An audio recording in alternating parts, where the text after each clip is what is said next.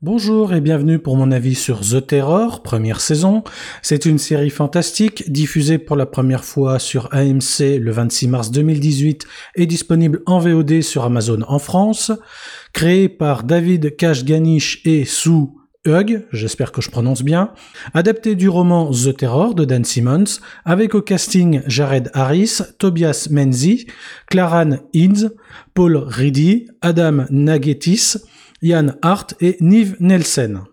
L'histoire, en 1845, l'expédition Franklin, constituée de deux navires à la pointe de la technologie, le HMS Erebus commandé par James Fitzjames et le HMS Terror dirigé par Francis Corsier, est envoyée en Arctique afin de découvrir et de franchir le passage du Nord-Ouest. Malheureusement, le convoi se retrouve coincé dans les glaces. Les marins doivent alors tenter de survivre entre le froid, la maladie et les risques d'intoxication au plomb mais également lutter contre les attaques d'une étrange créature. The Terror est l'adaptation d'un roman du même nom de Dan Simmons, notamment connu pour sa série de science-fiction Les Cantos d'Hyperion. L'auteur s'est lui-même inspiré de l'expédition Franklin de 1845, qui, après s'être engagé dans le détroit de Lancaster, a disparu corps et bien. Il faudra attendre près d'un siècle avant que l'on ne commence à comprendre ce qu'il est advenu des marins, grâce notamment à plusieurs missions scientifiques. D'abord bloqués dans les glaces, les membres de l'expédition ont dû affronter le froid, les longues nuits d'hiver, le scorbut ainsi qu'une intoxication au plomb. Finalement, les hommes tenteront de rejoindre un lieu plus civilisé à pied, mais ils mourront malheureusement les uns après les autres.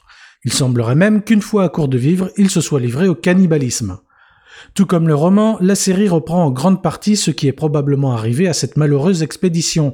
Toutefois, l'auteur original a choisi d'y ajouter un petit élément de fantastique basé sur les croyances inuites, le Toonback. Le but de The Terror n'est pas de nous proposer une histoire complexe, mais plutôt de nous conter les mésaventures d'un groupe de marins perdus au beau milieu d'un désert de glace et devant faire face à de multiples dangers pour survivre. Pour y parvenir, la série repose sur une bonne petite ambiance bien pesante, ainsi que sur un rythme un peu lent, certes, mais pas ennuyeux pour autant. Malheureusement, l'ensemble manque clairement de panache. Non pas que je réclame toujours plus d'action, bien au contraire, j'aime quand un récit prend son temps, quelle que soit sa forme. Non, le problème se situe plutôt au niveau de la mise en scène, bien trop figée à mon goût. Certains plans sont certes superbes, mais jamais on a le droit à un petit effet visuel bien senti. La caméra se contente de filmer ce qui doit être montré, et c'est tout. Par exemple, lorsqu'un marin avoue à son supérieur que durant une expédition précédente, la tension était telle qu'il avait eu envie d'ouvrir la tête de son commandant à coups de hache. Pendant ce long monologue, la caméra reste totalement immobile, pas le moindre zoom vers le visage du personnage pour venir appuyer l'histoire à mesure qu'elle est racontée, ce qui aurait pourtant eu pour effet de faire monter un petit peu plus la tension de la scène. Même chose du côté de la musique. Bien présente, elle accompagne les moments les plus importants sans pour autant être marquante, si bien qu'il n'y a que la petite mélodie du générique du début que l'on retiendra. Enfin, j'apprécie beaucoup la retranscription de l'époque, qui me semble très fidèle, et qui a sans doute demandé beaucoup de travail. Néanmoins, dès que l'on s'éloigne des navires pris dans la glace, l'environnement paraît trop parfait, trop artificiel. Il est assez clair que la série a été produite en studio, ce qui est normal, car il aurait été assez difficile d'effectuer le tournage en Arctique.